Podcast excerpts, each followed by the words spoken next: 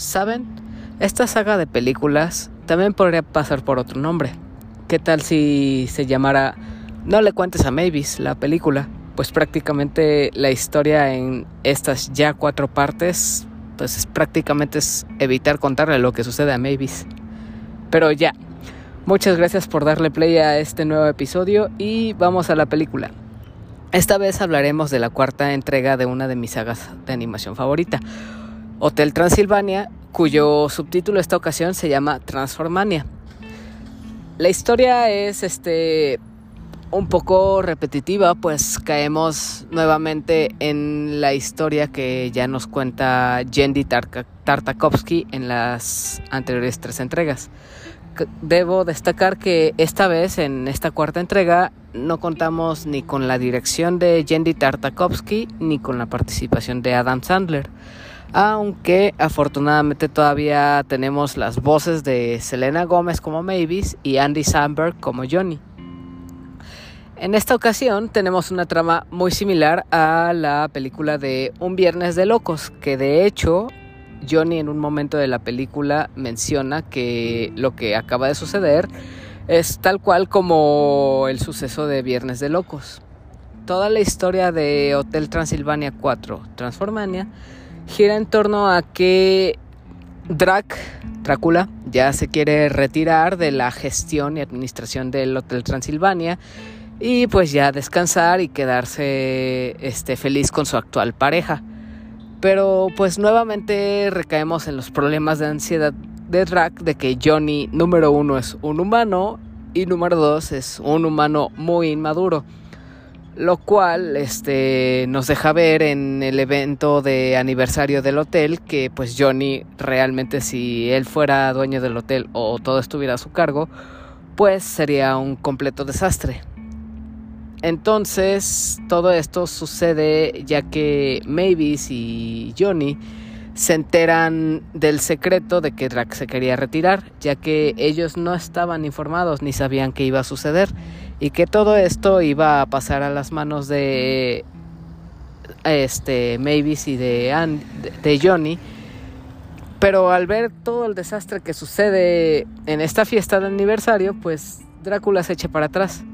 Entonces Johnny en un arranque de coraje, pues todo esto le da la, la culpa al hecho de que Johnny es un monstruo. Entonces, Johnny no es un monstruo. Entonces, pues Johnny se siente culpable, se siente mal y nuevamente se siente fuera de la familia.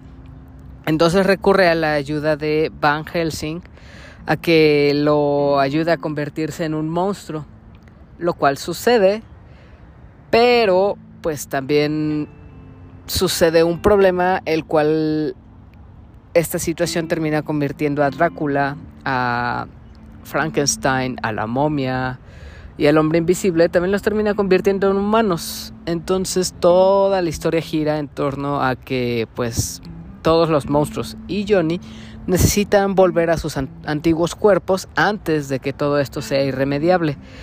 Pero la única forma es que pues Johnny y Drácula viajen a una jungla donde está la solución a, revertir los efectos de las acciones de Van Helsing y esconder esto de Mavis antes de que ella se entere. La verdad, debo decir que me decepcionó un poquito esta cuarta entrega. A pesar de que la 3 ya me había defraudado un poco, debo reconocer que sí la encontré un poquito divertida.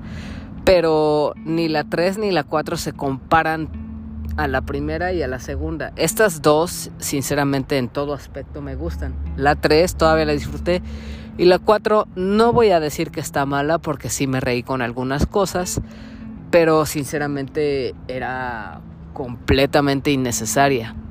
Que efectivamente también la misma productora nos dice que era completamente innecesaria porque la película ni siquiera llegó a los cines. Esta fue directamente a la plataforma de Prime Video y pues la verdad no tuvo tanta publicidad, así que pues sinceramente no le no siento que vaya a tener mucho éxito esta película, así que espero que decidan detener esta saga aquí, porque si no ya va para mal.